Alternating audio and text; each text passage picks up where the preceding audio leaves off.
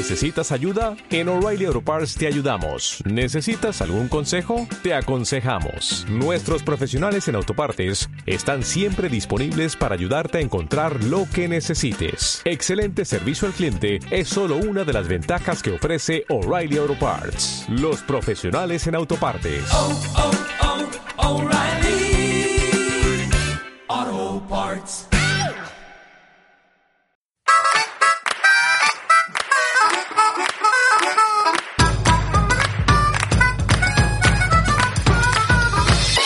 Enjuegados con Edu Pascual.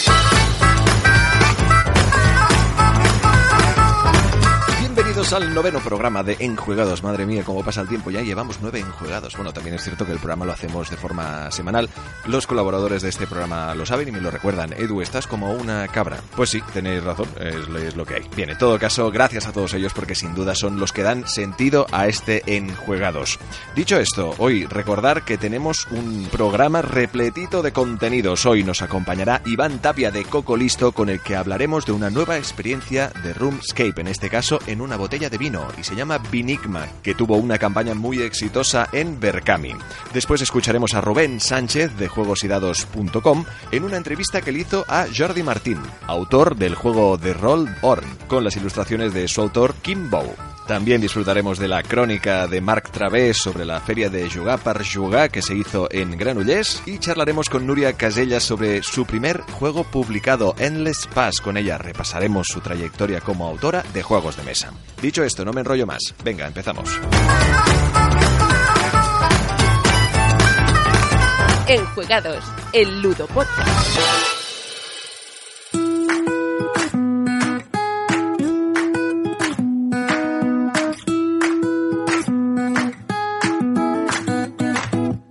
El fenómeno Room Escape es una de esas opciones de ocio que realmente están teniendo un éxito espectacular yo creo que ya a los eh, seguidores y fans de, este tipo de, juegos eh, se nos están acabando lo- los días, también los ahorros, porque cada vez hay más juegos y más propuestas más innovadoras. Y hay alguien con el que estamos a punto de hablar que de todo esto sabe un rato largo. ¿Por qué? Porque es el fundador y creador de Cocolisto, también especialista en la creación de juegos inteligentes y escape rooms. También tiene, pues, escape rooms, eh, ya no solo el Escape Show, uno de los que está teniendo más éxito, un espectáculo teatral, un, al menos está entre espectáculo teatral y escape room, que tuvo mucho éxito en el Teatro Poliorama y actualmente se puede ver en los teatros del Canal de Madrid. También tenía la opción de escape room en formato libro, estos escape books con más de 12.000 ejemplares vendidos y traducido a cinco idiomas. Por lo tanto, estamos hablando con ahora mismo con un gurú, casi podríamos decir Iván Tapia, ¿qué tal?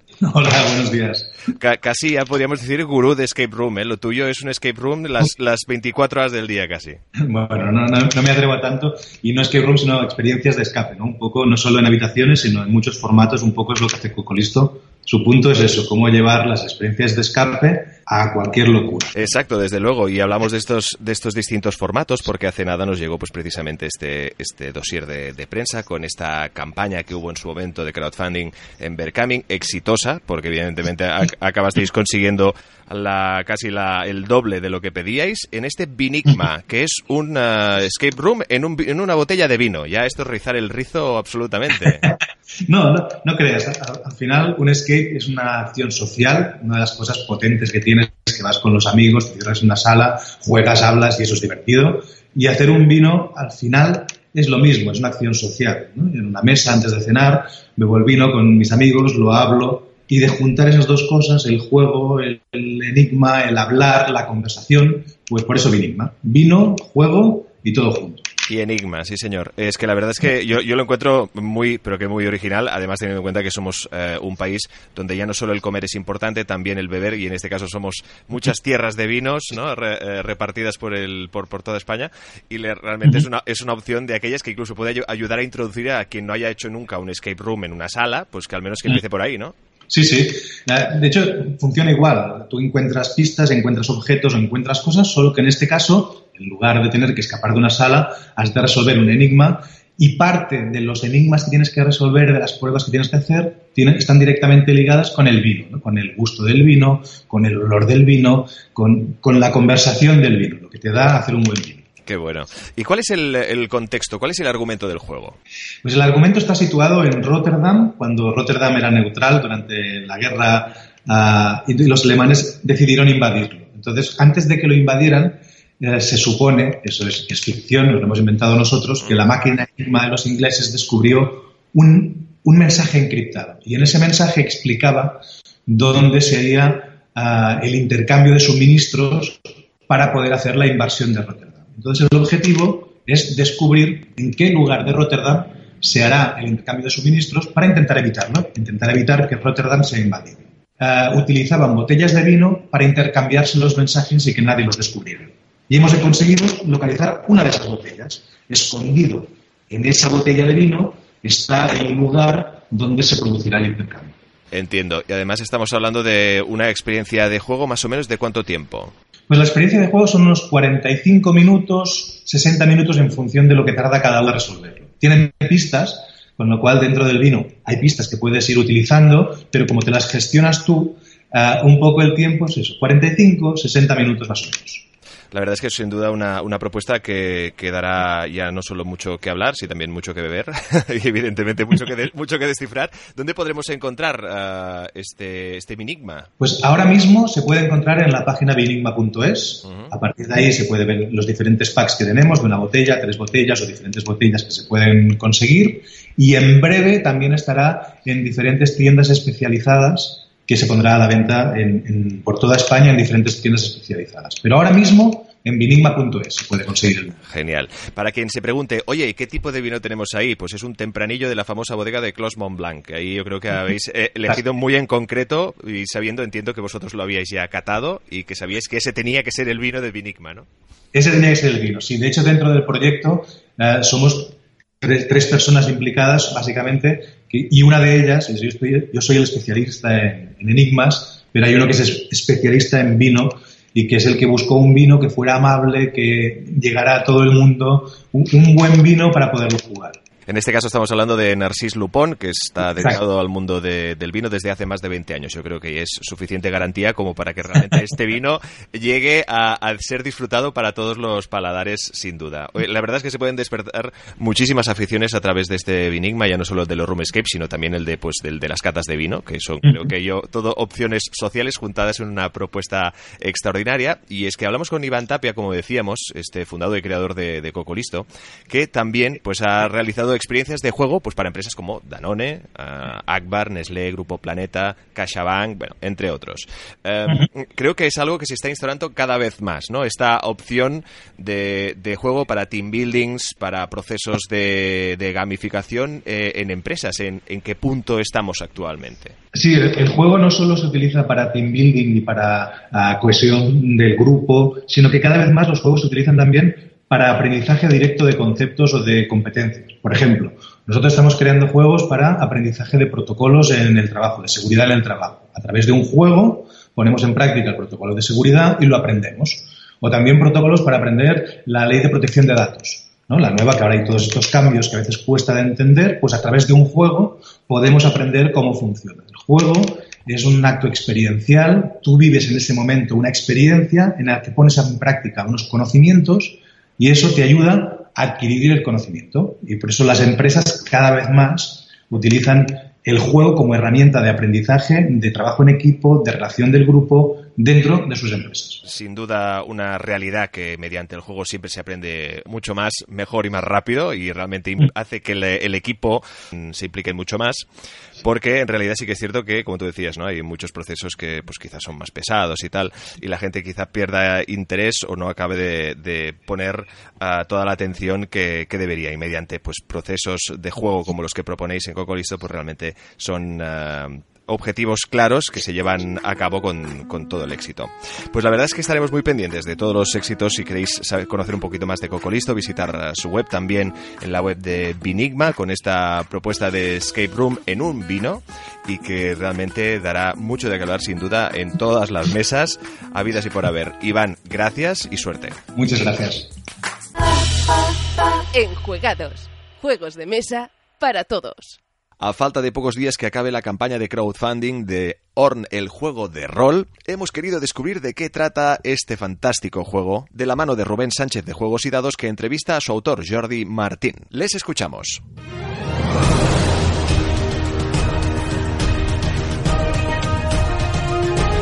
Rol de mesa.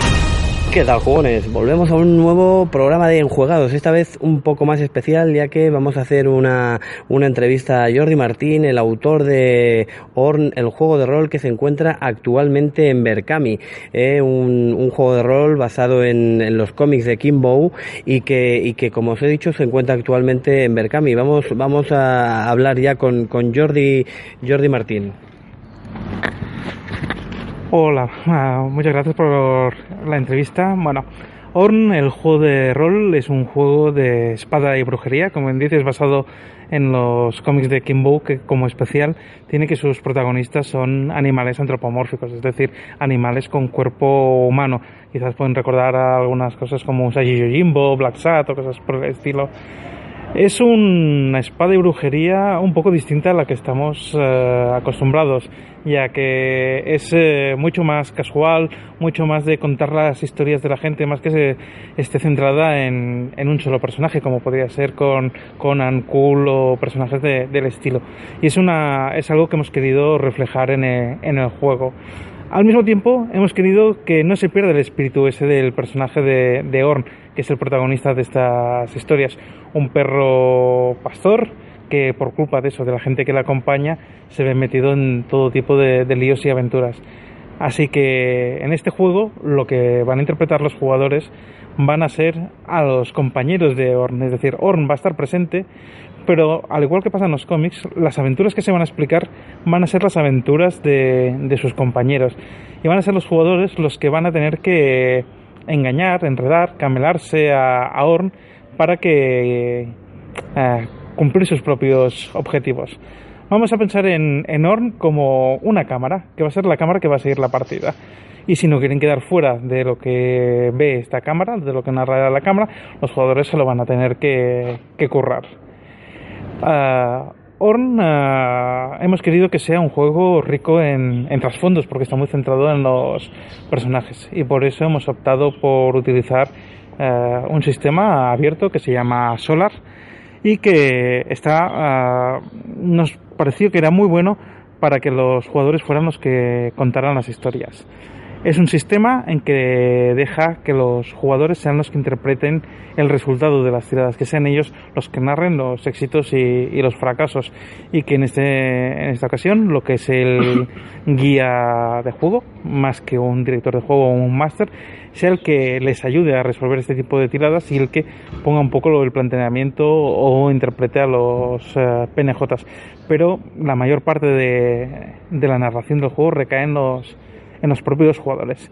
Creemos que es algo muy divertido, que puede hacer que los jugadores eh, vivan eh, muy activamente las aventuras y es lo, bueno, mm, algunas veces con las personas que hemos hablado que piensan de que quizás la presencia de un héroe en una partida pudiera quitarles protagonismo, eh, protagonismo este sistema, al estar muy centrado en que los jugadores narran lo que les sucede a sus personajes, hacen que esto no, no suceda.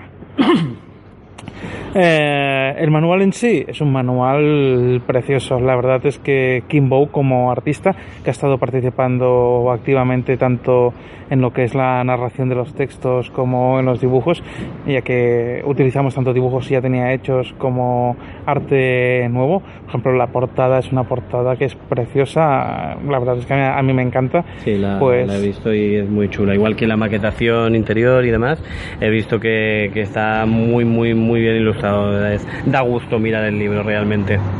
Sí, la verdad es que, que sí. eh, tanto Kimbo, ah, que es eso, el dibujante, como Guillermo Montañés, que es el maquetador, han hecho un trabajo estupendo, magnífico. Yo. El texto no sé si tendrá mucha calidad o no, pero yo que sé, el, el manual eh, es precioso. O sea, es, eh, seguro, seguro que sí, seguro Sí. que sí. A ver, yo con el juego, todas las pruebas de juego que hemos hecho, nos lo hemos pasado muy bien. El juego es muy resultón.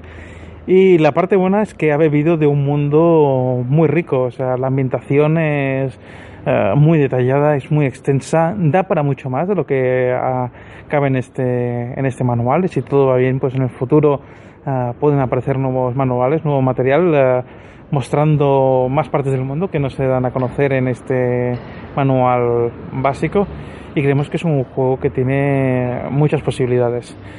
Ah, como tipo de juego se puede tomar de varias maneras dependiendo de los jugadores.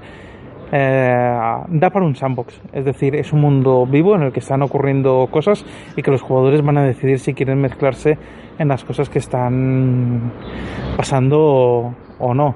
Con lo cual es un juego que es muy adaptable a, todo tipo de público porque por un poco por la temática me parece que podría llegar a surgir eh, controversia, duda, ¿no? Eh, este juego está orientado para público adulto, ¿verdad, Jordi? Principalmente eh, sí, porque quieras o no, siendo un juego de espada y brujería, aunque no sea de alta violencia, tiene un componente adulto. Hemos probado el juego con, con, niños y funciona perfectamente. Es decir, como que son los jugadores los que narran van a narrar a su propio nivel, con lo cual los niños van a introducir más elementos de fantasía, pero no desentonan para nada. Después de, después de todo es un mundo de espada y brujería, pueden suceder cosas fantásticas en, en él, con lo cual el juego se puede adaptar a todo tipo de público, aunque nosotros lo hemos eh, escrito pensando más bien en, en los adultos. Aún así, como que eh, Orn tiene su versión infantil, Ornis, que se publica en una revista llamada Caballfort, también hemos querido pensar en los más pequeños. Así que con el libro, uh, Silver Cami llega a su meta básica, se va a regalar también un juego print and play para niños, que es un juego basado en storytelling en que los niños van a poder pintar las cartas, van a podérselo hacer un poco propio y que van a poder eh, jugar las aventuras pues desde el punto de vista de lo que serían los niños de ese, de ese mundo. Creemos que es una parte muy, muy chula y que la verdad eh, también tiene una parte gráfica muy, muy interesante. Muy bien, Jordi. Pues la verdad es que es un proyecto que parece muy muy interesante. Como, como os he comentado, pues ya veis, se encuentra en Berkami actualmente. Además es un, es un juego que, que cuenta con, con todo el apoyo ¿no? y la edición ¿no? que, que, lo va, a ser publicado por, por Nexo Ediciones, ¿eh? que conoceréis muchos a Simón. Y, y, Jordi, ¿no? que es un autor contrastadísimo, ¿no? ya lo conocéis por, por Reflejo también, que fue editado hace menos de dos años. Y, por supuesto Kimbo, ¿eh? los que conozcáis la, la ilustración, el cómic de, de Kimbo. Eh, pues, pues nada, tú, si ya sabéis, si estáis interesados, pasaos por Berkami eh, y echarle un vistacillo al proyecto, que seguro que, que no deja indiferente a nadie. Eh, bueno, nos despedimos de Jordi. Jordi, un abrazo. Un abrazo para vosotros también y muchas gracias por ayudarnos a propagar el juego. Bueno, pues eh, lo dicho, muchas gracias a todos por oírnos y hasta el siguiente podcast. Un abrazo. Enjuegados, el Ludo Podcast. Marc Travé, presidente de Ayudar Jugando, estuvo disfrutando de las jornadas de Jugar per Jugar de Granollers, donde se lleva a cabo un encuentro lúdico extraordinario. Le escuchamos. Saludos, queridos amigos. Vuelvo a estar aquí una semana más y lamento deciros que por imperativo legal de nuestro queridísimo director del podcast, he tenido que romper la promesa que os hice al finalizar mi última intervención, puesto que ha sido él mismo quien me ha pedido que os haga una pequeña crónica de cómo fue la Fira Jugar per Jugar de Granollers, que aconteció los últimos días 10 al 13 de mayo de 2018, y evidentemente Ayudar Jugando volverá a salir por aquí. Para todos aquellos que no lo sepáis, Jugar per Jugar es una feria de juegos de mesa que se organiza dentro del marco de una feria multisectorial que se llama la Fira de la Sansió y que este año venía con un programa cargadito de eventos que han sido dignos de reseñar.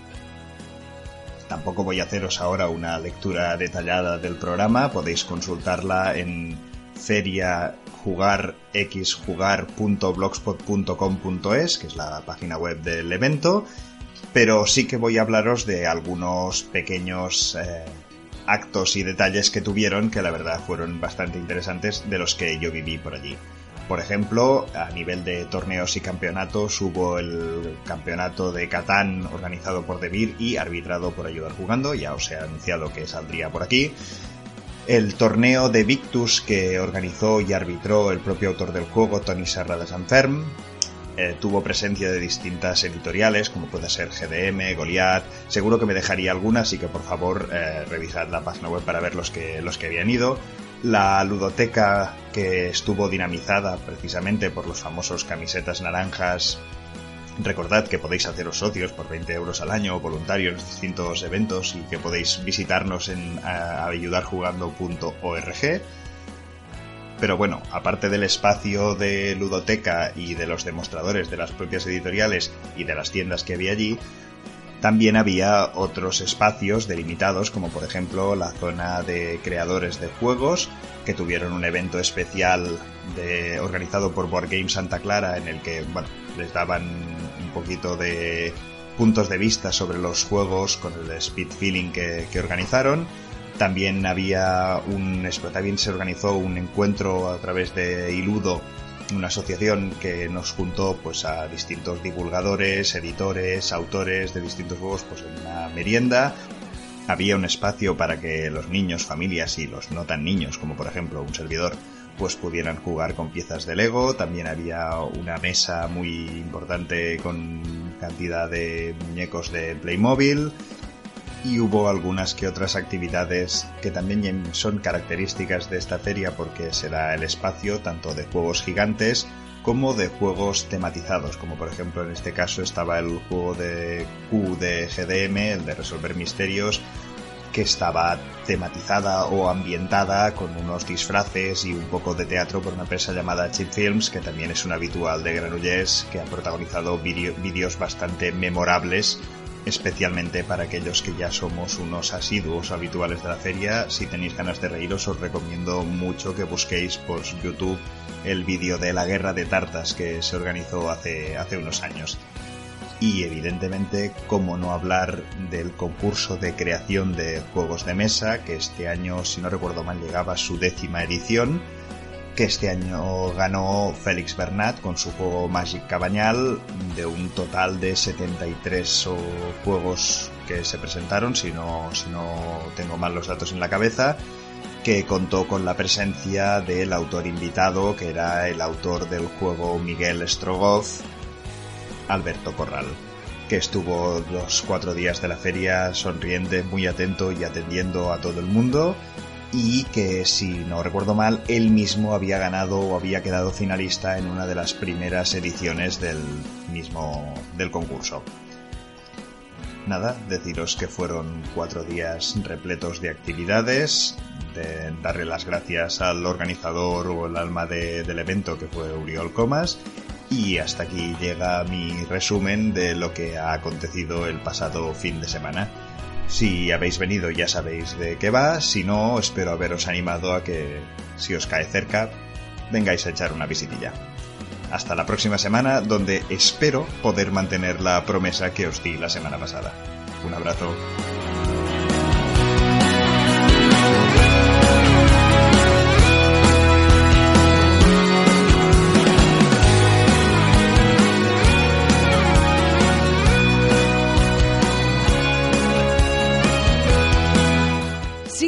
En Twitter y Facebook, arroba enjuégate y en la web enjuégate.com.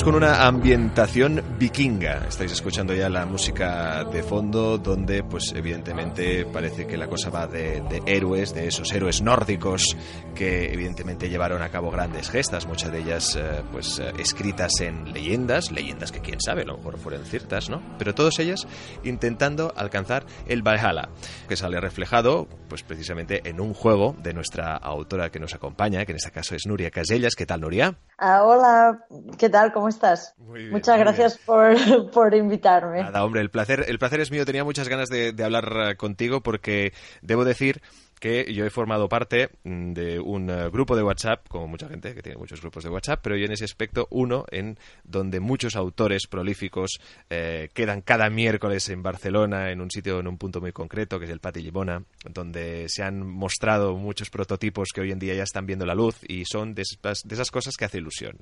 Y uno de esos prototipos, de los cuales pues se enviaban fotos, en ese caso Nuria Casellas, muy orgullosa, pues enseñaba de sus prototipos uno que finalmente vio la luz y es Endless Pass, este juego ambientado pues en todos estos, como decíamos anteriormente, héroes nórdicos. Primero de todo, en nada entramos en materia y hablamos de exactamente de qué trata el juego y cómo se juega y cuántas personas pueden jugar, etc. ¿Qué supuso para ti, como autora, por fin, que, este juego de mesa viera la luz? Vale, empezamos por las preguntas complicadas, ¿eh? Ah, bueno, eh, la verdad es que como como hace muchísima ilusión que puedas ver que, finalmente un, juego que has estado pensando, trabajando durante casi dos años, o sí, eh, dos años al menos, ah, pues al final eh, la gente lo puede, lo puede jugar en casa y, se puede divertir con él o no. Eso ya a cada uno dependerá de lo que le guste pero la verdad es que es, esa, es esa felicidad de ver que, una idea ha visto la luz, ¿no? que una idea ha llegado a su, un poco a su fin, aunque entre, entre los diseñadores siempre decimos que un juego nunca está acabado, ¿no? que está publicado, porque siempre hay cosas que podrías cambiar, que podrías mejorar, que podrías añadir, ¿no? mecánicas que se pueden, se pueden uh, modificar porque, porque un juego es un poco, siempre está, siempre está vivo. Muchas veces, eh, y esto lo he preguntado a, a, muchos de, tus colegas, ¿cuándo decides parar? Es decir, ¿cuándo decides, bueno, ya está? No sé, la verdad, es muy complicado. A ver, hay algunas veces que sí que ya ves que el juego, eh, el juego tal y como está, eh, es un juego, ¿no? Es un juego acabado. Mm, y, y, decides que esa es, esa es la experiencia que ya está a punto para jugar. Otras veces es más el, por ejemplo, el editor que dice, no, yo ya creo que, que, ahora está acabado, ¿no? Y luego tienes que trabajar con el editor para llegar a ese punto. Hay, hay diferentes eh, experiencias, supongo que depende de, del tipo de juego. También hay, hay muchos juegos abstractos que es, es, más importante quizá tener una mecánica eh, clavada o pulida y hay algunos juegos temáticos donde mm, a favor de la temática también se pueden ir añadiendo o cambiando cosas pensando un poco en la experiencia temática que estás dando. Luego son, yo creo que son perspectivas distintas y cada juego tendrá su, su momento de decir, ahí, ahí está, ¿no? Evidentemente que tiene que pasar por toda una serie de testeos, y, precisamente quizá el punto más álgido es llegar a un testeo a ciegas, ¿no? El testeo sobre reglas, sin explicación. Y, una vez has llegado allí y, ya crees que no hay, no hay cambios importantes, es donde se tiene que tomar la decisión de considerarlo o no cerrado.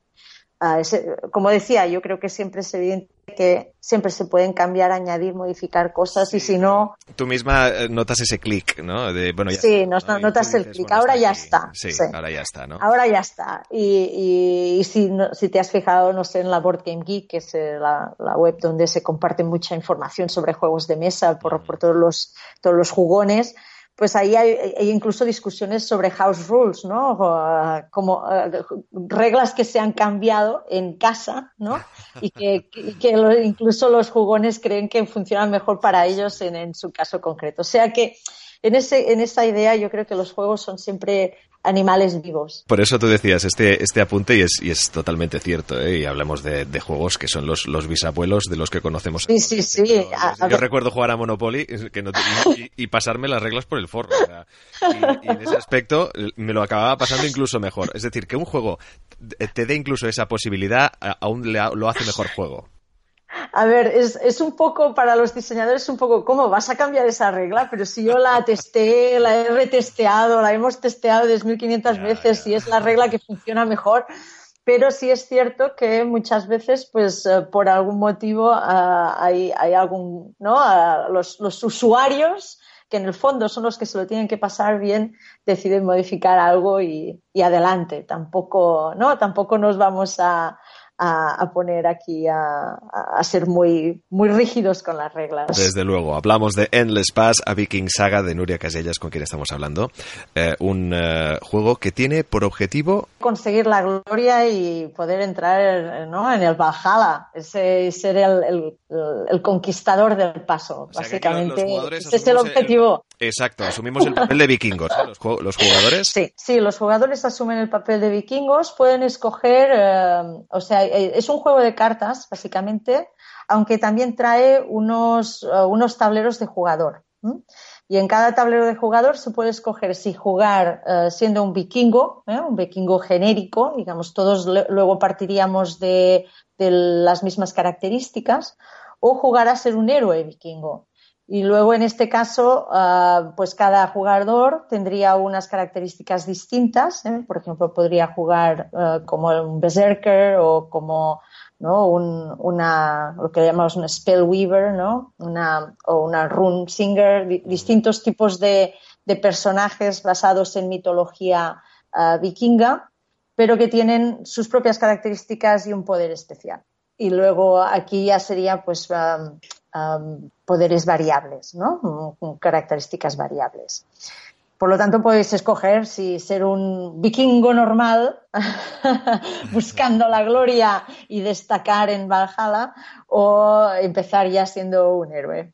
Ah, eso es bueno, eso es bueno. es bueno que des esas opciones. De dos a seis uh, jugadores, pues que evidentemente asumen estos papeles que nos uh, explicas y que pues uh, luchan mm, contra hordas de enemigos, sino también contra los vikingos rivales. En este sentido, el, el objetivo es simple. El, el, último vikingo en pie o el primero en ganar, 10 puntos de gloria y sobrevivirá, como no, pues será obviamente el vencedor de este Endless Pass a Viking Saga. Eh, hablábamos precisamente de, de, esta, de esta publicación, de la ilusión que supuso, de la cantidad de horas que supone crear un juego de mesa, del testeo, de lo enriquecedor que es, porque evidentemente es cansado, pero también es muy, muy enriquecedor. Um, cómo, cómo fue el momento en el que tú con tu prototipo uh, se lo presentaste a, a WizKids, que son los que al final pues han acabado evidentemente pues cogiendo este juego y tomándote esta confianza y precisamente pues publicando el juego. ¿Cómo fue ese encuentro? Uh, pues bueno, fue casualidad. Yo también uh, uh, mucha gente me ha preguntado a ver cómo, cómo pasó, ¿no? Porque WizKids es una editorial americana um, que ahora está en expansión en la parte de juegos de mesa. Digamos, ha publicado otro tipo de juegos como HeroClix, no sé si, si son sí. muy conocidos aquí. Sí, sí. ¿sí? Y juegos de Dungeons y Dragons y cosas de este tipo, pero la parte de, juegos de mesa pues se está ahora desarrollando. Pues yo asistí a una um, a una convención de juegos de mesa en Birmingham que se llama the uh, UK Games Expo. Es una convención que se hace cada año a principios de junio, ¿eh? o sea, el 31 de este, de este mes de mayo también voy a ir allí otra vez. Es una convención que está muy bien, es muy interesante, es más pequeña que Essen, es de, de otro sentido. ¿eh? Y, y, allí hay una sección de, de playtest. ¿eh? Hay unos, unos, chicos que se llaman Playtest UK que organizan, bueno, unos chicos, un grupo muy grande y muy profesional de testeadores y diseñadores de juegos, pero son unos chicos, um, que organizan uh, una sección de testeo de juegos de mesa um, ahí. Luego yo me apunté a, ese testeo y te asignan pues un horario, una mesa y, allí presentas, ¿no? Has presentado tu juego a, cualquiera que quiera jugarlo. ¿eh? Principalmente yo pensaba que era público general. Uh, yo iba a hacer un testeo ya más público, ¿no? Estaba en un, en un punto donde ya había testeado bastante, como dices, como los compañeros, con los compañeros de Pati y Mona, con dise otros diseñadores y quería hacer un testeo más, uh, más genérico, ¿no? Público general. ¿Qué piensan del juego? ¿Qué les gusta? ¿Qué no les gusta? ¿Qué sensación les da? Y bueno, yo estaba testeando y, y, en algún momento pues estaba yo entre, ¿no? Habían, habían, se habían ido unos testeadores, estaba arreglando el juego y había un señor por ahí que estaba mirando un poco a ver qué era y le dije, ah, pues siéntese, vamos a, vamos a probarlo. Y me preguntó, ¿funciona para dos? Y yo, sí, seguro. Y si no, bueno, lo rompemos y así lo arreglo, ¿no? de eso se trata. Total, que se sentó, jugamos al juego y luego me, me dijo, bueno, yo soy Zeph Schlesinger, el, el director que, de, de, de, creativo de juegos de mesa de WizKids y me interesa este juego. Y así fue. La verdad es que no fue bastante, sí, muy peliculero. La verdad es que yo tampoco le conocía, digamos, no sabía, no, no, le conocía en persona, por lo tanto no tenía ni idea de con quién estaba hablando, lo tengo que reconocer. Uh, para los que no sepáis quién es Jeff Schlesinger, pues básicamente él fue el creador de Z-Man Games. um, la editorial de juegos que, por ejemplo, descubrió Pandemic. Luego él, él es la Z de Ziman. Y eh, al vender la, la, empresa, vendió la empresa hace unos años, pues uh, ahora, ahora no sé cuándo, pues le ofrecieron el, la posibilidad de ser director del sector de juegos de mesa de, de, de WizKids. Y ahí está ahora. O sea, ese es el. Ese, sí, yo tampoco sabía quién era, ya te digo. Yo le dijo, vamos a romper el juego. Y luego piensas, Dios mío de mi vida, lo, que, lo que le he dicho. Y lo, pero bueno, la verdad es que fue así y, y trabajamos con él para, para, que saliera el juego en muy pocos meses. Ostras, la verdad es que sí, ¿eh? como decíamos, es una, una historia uh, digna, digna de película. que imagino que a la que te diste cuenta de que con estabas a, hablando, eso, que casi, casi se te cae el juego al suelo, ¿no? Sí, sí, estaba pensando, tierra, trágame, eh, to, ¿qué, es lo que he dicho en esta, ¿no? En esta, en estos este 45 minutos ¿no? que hemos estado hablando? ¿Qué, qué barbaridades he dicho, ¿no? Hombre, Pero, ¿no? te quito presión, ¿no? Porque yo creo que si se hubiera presentado en principio, ¿no? A lo mejor hubieras, hubieras estado más nerviosa, ¿no? O yo qué sé, o al menos con, con esa pequeña tensión de decir, a ver, que, ¿no? Que, que, que le guste, que, ¿no? Y bueno, y, y, ahí está, y se ha hecho una, una, realidad, un juego que ya podemos uh, encontrar con unas uh, ilustraciones uh, extraordinarias, un juego como tú dices que funciona a dos, que funciona hasta seis jugadores, donde pues nos encontraremos con esta con esta batalla entre entre vikingos y entre héroes. Um, sí. Y también hablábamos antes de pues muchos de, de, de los consejos que, que, se han podido extraer de tus de tus respuestas a autoras y autores que, que están evidentemente más a la obra con sus prototipos, algo que cada vez sucede más. Uh, todo el mundo se, se, emociona y acaba probando, probando suerte. Y en ese aspecto, um, como siempre hemos dicho, incluso tuvimos ocasión de hablarlo en su momento con dos de las uh, compañeras de, de, Ya nos toca, de otro podcast extraordinario que ya tardáis eh, en escucharlo, que precisamente también está ahí vinculada Nuria Casellas, como también lo están en Jugados. Tú también te dejas liar muy fácilmente, ¿eh, Nuria? Las cosas como son. Un poco. Pero bueno, en todo caso, más ilusión me hace poder al menos hablar de, de, de, de este juego con, con, su autora, que eres tú en este caso, como no. Pues eh, para las autoras, ¿no? Para porque evidentemente estamos acostumbrados pues a, a, ver pues como este ocio que cada vez está pues empieza a estar más equilibrado no pero sí que estamos como muy acostumbrados a, a ver que las autorías son masculinas de los juegos de mesa no y cada vez van apareciendo más autoras como es tu caso ¿qué, qué consejo le darías a todas aquellas jugonas que quieran probar suerte pero que no acaban de atreverse por pues no sé pues es igual por inseguridades por lo que sea qué les dirías es que yo creo que, digamos, no sé cuál es el problema por el cual hay menos. ¿no? Digamos, como podemos imaginarnos que podemos decir, bueno, eh, como en todos los, ¿no? Como en todos los ámbitos, digamos, quizá es el, ¿no? el mismo problema que hay detrás, porque siempre me encuentro que mucha gente me pregunta, ¿qué hace una mujer en un, ¿no? en un hombre, en un mundo de hombres? Digo, bueno, es que casi todos los mundos son de hombres, ¿no? Digamos, no, no, no, no, veo yo que sea diferente a ninguno de los otros casos, pero tampoco veo por qué, por qué tenemos ¿no? esta gran diferencia, porque en este caso sí que es muy grande. ¿no? Si tú miras todos los juegos que tienes publicados en tu ludoteca y, y miras cuántos, en cuántos de ellos hay un nombre de una mujer, uh, como autora o coautora, pues son muy pocos. La verdad es que realmente son muy pocos. Uh, últimamente están apareciendo muchísimas más. ¿eh? Por ejemplo, la autora de Noria, ¿eh? un gran juego que salió uh, este año en Essen. Ahora Paz, ¿eh? como también la conoces de, sí, del podcast, no. sí, sí. pues está a punto de publicar su juego, Monster Ark o algo bueno, así, que bueno, no, no lo sé no lo sé comentar, no, no, sé, no sé cómo pronunciarlo, tengo que preguntárselo a ella. A lo mejor es como Cthulhu, Cthulhu, Chulu. Sí, algo así. Esto, ¿eh? sí, sí, de monstruos, vaya. Va, exactamente, y, de monstruos. O sea, y, y, por ejemplo, pues en Yamadais, pues, uh, pues está, ¿no? Son, son, son un tándem, un dúo, y, y, sí que hay, ¿no? Existen, a ver las ailas, pero es verdad que somos mucha, muchas menos. No sé qué es lo que no les permite o no hace que las mujeres se decidan a diseñar. Yo les diría, en el fondo, si, tú tienes la idea, la creatividad y, has jugado y juegas a juegos de mesa, pues que lo prueben, pero es que eso se lo diría a cualquiera. O sea, no, no tengo un consejo especial para mujeres. Yo quizá tengo un consejo más especial para hombres, ah, en el sentido de que las mujeres nos gusta jugar. A las mujeres siempre nos ha gustado jugar.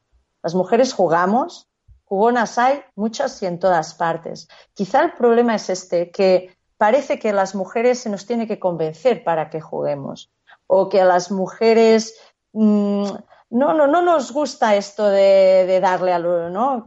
De, ni el rol, ni los juegos de mesa, ni los videojuegos. No es cierto. Yo creo que aquí está el problema, que hay como una percepción equivocada sobre la mujer en este mundo que, quizás se ha perdurado en el tiempo, que hace que quizá los sitios donde se juega, las quedadas, ah, las imágenes de las portadas de los juegos, incluso ¿no? Haré remarcaré las ilustraciones un poco sexualizadas de la mujer en los juegos, hacen que quizá las mujeres no participen o dejen de interesarse un poco menos o se hayan tradicionalmente interesado un poco menos por una cosa que realmente les interesa. Porque, a ver, no todo el mundo le gusta jugar, pero a todo quien le gusta jugar da igual de qué sexo es o género. Simplemente le gusta jugar. Y yo creo que ese es el problema, que es un poco de acercamiento al mundo. Y que entre todos podemos facilitar ese acercamiento. ¿no? Yo creo que mucha gente ya lo está haciendo, desde los podcasts, desde, ¿no? desde los bloggers, youtubers, todo el mundo creo que ya está empezando a facilitar o a pensar un poco más en, en un público genérico, no en un público quizá más típico del, del hombre o chico que juega. ¿no? Lo mismo está pasando en los cómics y en, y en, otras áreas y creo que y en videojuegos. Y creo que quizá ese es el punto por donde empezar, porque la creatividad sí está, llegará al juego. Es, es, es, es, así. O sea, no es un tema de si eres una mujer y quieres publicar un juego, tienes que hacer uno, dos y tres, sino simplemente estar ahí, conocer el mundo, ir a quedadas, apuntarte al playtest, traer tu juego, no tener miedo de quién habrá allí, ¿no? Confiar que el grupo te, te, te acogerá y que te acogerán porque eres un diseñador de juegos, porque eres una persona que le gusta el mundo, no porque eres un hombre o eres una mujer. Y aquí está, yo creo que está el tema. Pues sí, la verdad es que sí, porque lo que está claro es que evidentemente eh, esto tiene que ser un ocio, como todos, eh, inclusivo. Y aquí eh, se trata de algo que tenemos que hacer entre todos. presentamos Endless Pass a Viking Saga, este juego que por fin ha visto la luz y que la verdad yo no lo he probado aún, pero tengo unas ganas tremendas de hacerlo. Y evidentemente con todo ello, de nuevo decirte que felicidades. Eh, entiendo que hay más juegos en el horno que están allí y que, bueno, que vete a saber tú si vienen la luz. No sé, ¿qué me puedes contar? Bueno, sí, hay más. Hay un par más que hemos estado testeando ya desde hace un tiempo. Ah, aún no están en ese punto que han hecho clic. Eso es lo que te puedo asegurar. Necesitan hacer clic aún. Y eh, uno es, eh, que supongo que también lo habrás visto en las redes, que se llama Hold the Door, que es un juego que, que yo tengo la intención que sea un juego relacionado con, con una, invasión, una invasión alienígena y, y, dar un poco de estrés al jugador. Luego, ahí es donde estoy intentando um, pulir las mecánicas porque debe haber la sensación de estrés y luego es lo que se tiene que lo que tengo que testear más y es donde voy voy al UK Games Expo pues a, traer este juego y a, hacer más testeos allí. Y ya veremos ¿eh? ya veremos. Digamos con el Endless Pass estoy muy contenta porque fue una idea que surgió de los videojuegos en el fondo y que llegó a ser pues una mecánica. He visto que a alguna gente le ha, le ha parecido interesante que, que, surgiera esta idea ligada a la mecánica del, del videojuego y me, me, gustaría pues en, cada juego que, que, hago pues tener algún tipo de mecánica interesante que, que, que se pueda referenciar, ¿no? que puedes decir, ah, esto, este juego tiene esto. Esa, esa sería mi idea. Estaremos más que pendientes de todas las novedades que hay bajo la autoría de nuestra invitada Nuria Casellas. Agradecerte de nuevo que nos hayas acompañado, agradecerte también que formes parte de este, de este podcast y, y nada, desearte la, toda la suerte del mundo y que siempre, que evidentemente cuando se publiquen tus juegos, aquí tendrás tu micrófono para, para explicarlos. Muchas gracias.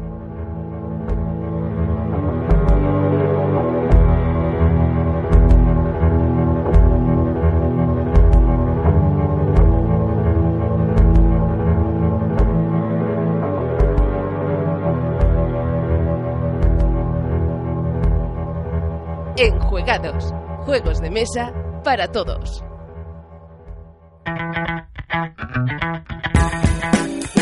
Para todos aquellos jugadores, sean jugones, sean iniciados, que quieran conocer un poquito más de lo que trata este mundo lúdico, del mundo de los juegos de mesa modernos, muchos de ellos habrán acabado seguro en consolaytablero.com, sin duda una de las webs de referencia, como tantas hay, pero esta es sin duda una de aquellas donde autores, editores, siempre desean que se acabe hablando precisamente en sus artículos precisamente porque tiene o al menos ha conseguido una gran eh, comunidad de seguidores que son fieles a sus reseñas, a sus opiniones, a sus entrevistas, a sus videotutoriales, a sus reportajes, sin duda una web súper eh, completa donde encontrar juegos de mesa y también videojuegos, que esto también es la, novedad.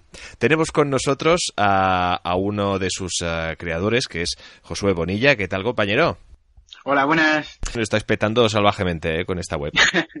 Muchas gracias. Tú me decías fuera de micro que era un poco el, objetivo, ¿no? Convertiros en referente. Sí, así es. Nosotros buscamos ser un, uno de los medios mm, de referencia a la hora de los juegos de mesa y, bueno, por supuesto también los videojuegos.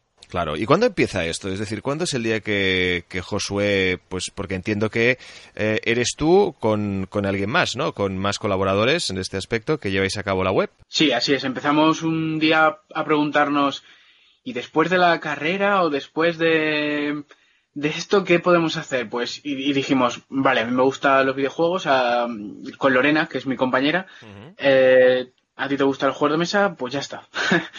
y además que, que, compagina perfecto, o sea, eh, lo digital con la mesa, con lo de mesa, los juegos de mesa es de hecho, hay juegos que salen, han salido en las dos plataformas. Exacto, ¿no? De hecho, hay mucho juego de, de, de videoconsola que ha acabado convirtiéndose en juego de mesa y incluso, bueno, ya, y si ya nos vamos un poquito más hacia allí, ya hablaríamos de cine y de cómo muchos juegos de mesa se están a punto de convertir en películas. Pero bien, me decías que acabasteis la universidad y, y ¿qué estudiasteis? Eh, periodismo. Periodismo, sois periodistas, muy bien, pues bienvenidos al Club de la Lucha, sí señor.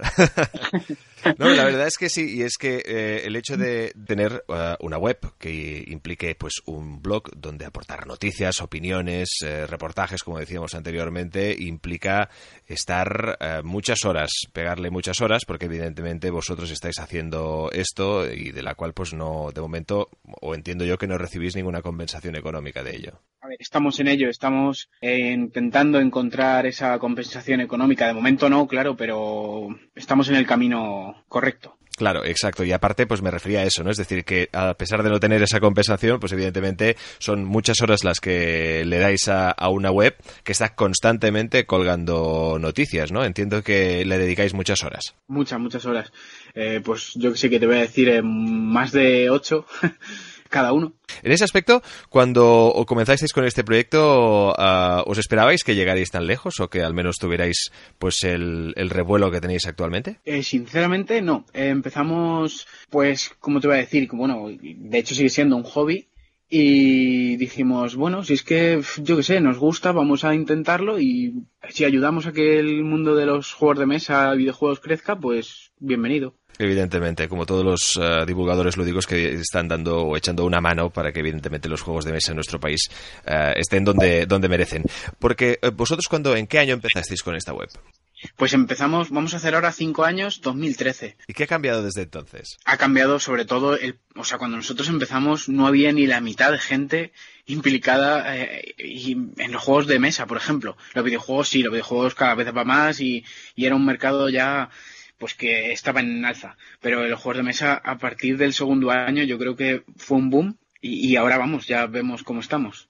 No, no, desde luego. Y aparte, entiendo que, eh, como tú decías, ¿no? Los juegos de, de videojuegos, en este caso, uh, es un mercado totalmente creciente, de éxito absoluto. ¿Qué le quedarían a los juegos de mesa para llegar a un nivel, evidentemente? Entiendo que mucho, ¿no? Pero uh, tú que ya tienes tu experiencia después de, ver y de reseñar y de jugar a, tantos juegos, ¿qué, ¿qué, crees que le faltaría al juego de mesa para llegar a, al nivel de popularidad? de los videojuegos? Pues respecto a España le falta mmm, promoción, me refiero a ayudas, eh, creérselo, creer que hay que creerse que los juegos de mesa pueden llegar al, nivel de los videojuegos, pero es que no, o sea, no tiene por qué, no hay nadie que tenga que pensar que no, porque es que esto es, eh, en Alemania son igual de fuertes que, que en, o sea, que los videojuegos, una cosa y la otra son igual. Es una industria en alza las dos. Pero sin embargo aquí falta eso, pues darle un poco más, un empujón. Por eso estamos nosotros y muchos medios más intentándolo. ¿Y cuál es eh, vuestra comunidad actual de seguidores? ¿Cuántas, ¿Cuántas personas siguen actualmente las noticias de consola y tablero? Pues unos 60.000, 70.000 al, al mes más o menos. Son las cifras que como hablan por sí solas y que reflejan cómo pues, se está haciendo un trabajo extraordinario en, en consola y tablero, web de referencia, como decíamos, para saber y conocer de los juegos de mesa y también de los videojuegos. Porque entiendo también que tenéis que estar metidos absolutamente en todos los, en todos los lados para enteraros ah, de las últimas horas respecto a todo lo que implica el mundo lúdico. Así es, es eso. Eh, aparte del trabajo que conlleva, claro, luego tienes que estar pues con un, oído en cada, en cada sitio. Tienes que meter, mm, tienes que estar metido en todos los fregados, porque es que si no, no, no llegas a, hay veces que se nos pasa alguna cosilla, pero vamos, enseguida intentamos darle cobertura. Claro. ¿Y cuál es la, el feedback o al menos la, la opinión que os han dado que más bonita iba a decir, ¿no? Pero también de las más enriquecedoras, ¿no? Es decir, de aquellas que dices, oye, vale la pena lo que estoy haciendo con esto. Pues sobre todo la gente que te manda un mensaje al email o, bueno que comenta en cualquier red social y te dice gracias a vosotros he descubierto este juego y soy más feliz. A ver, hay gente que nos ha dicho que por ejemplo se ha ha cogido, o sea, ha tenido más felicidad al jugar a un juego que nosotros le hemos dicho y se lo ha pasado muy bien con sus compañeros, cosas así que te hacen y dices, vaya, o sea, entonces lo que estoy haciendo yo le está influyendo a alguien para, aunque sea de una manera divertida y tal, así en un juego, pero le está haciendo más feliz. Y respecto a esta es una pregunta complicada la que te voy a hacer porque entiendo que mm, bien publicáis ah, al día, a la semana, al mes ah, una infinidad de noticias, pero ¿cuál es alguna de ellas de las que tú tienes más buen recuerdo que al escribirla dijiste, por fin escribo esta noticia o escribo este artículo o reseño este juego, que te hiciera a ti más ilusión? Pues, a ver, respecto a los juegos de mesa, o sea, eh, mi compañera Lorena es la que se encarga de ello, pero yo, claro, también estoy, o sea, ella lo redacta, pero yo soy el que se lee las instrucciones, jugamos entre los dos, y yo creo que el que más ilusión me ha hecho últimamente es Deadman Doubloons de TC G Factory. Y últimamente, pues eso, estamos muy con él, pues ahora enseguida llegará el plano de detalle y tal, que hacemos, dejaremos unas fotos. Y no sé, hace ilusión ver que, que no sé, que ese juego nos ha gustado mucho, entre otros muchos, claro, evidentemente. Y pues eso, da mucho, da mucho, te sientes orgulloso, vamos. Claro, no, no, desde luego. Es un currazo extraordinario. Hablamos de la de horas que os pasáis. Esto yo creo que se tiene que remarcar, se tiene que repetir. La gente no es, yo creo que para nada consciente de lo que supone todo el, trabajo que hacéis. Pues oye, seguiremos muy, a- muy atentos a las eh, noticias que podemos encontrar en consola y tablero. Yo te hago una propuesta deshonesta y sería más que un placer para mí que evidentemente que de alguna manera y cuando quisierais formarais parte también como ah, del equipo de colaboradores de, de Enjuegados, ¿eh? O sea, esto es un atraco a mano armada, así que te he hecho. Pero porque- No, porque ahí está. vais, vais a tope, vais a tope de trabajo, pero bueno, en, todo en todo caso que lo sepáis que tenéis más que los micros abiertos para que para que también difundáis vuestro vuestro extraordinario divulgación a través de, de este podcast. Compañero, suerte y gracias. Nada, a ti, nos veremos otra vez. Y hasta aquí el noveno Enjuegados. Ya sabéis que nos podéis compartir, escuchar, disfrutar, degustar, eh, yo qué sé, lo que sea, pero que os lo paséis bien. Y comentar, sobre todo, que nos encanta que nos comentéis. Podéis escribirnos a hola.enjuegate.com o también en las zonas de comentarios de iTunes y también de iVoox. Gracias a todos, como siempre, por seguirnos. Nos escuchamos la semana que viene.